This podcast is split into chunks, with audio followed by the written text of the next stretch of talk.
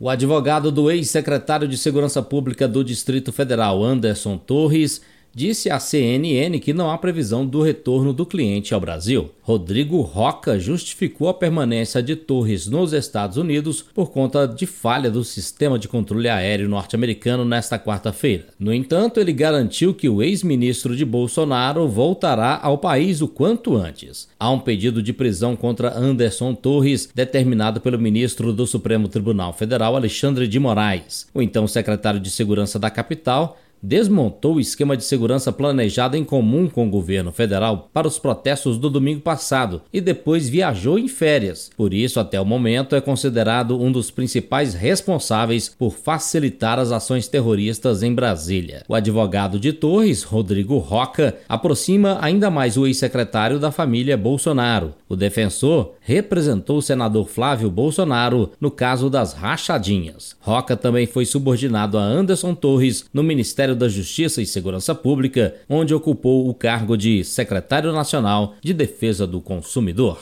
Agência Rádio Web Produção e Reportagem, Alain Barbosa.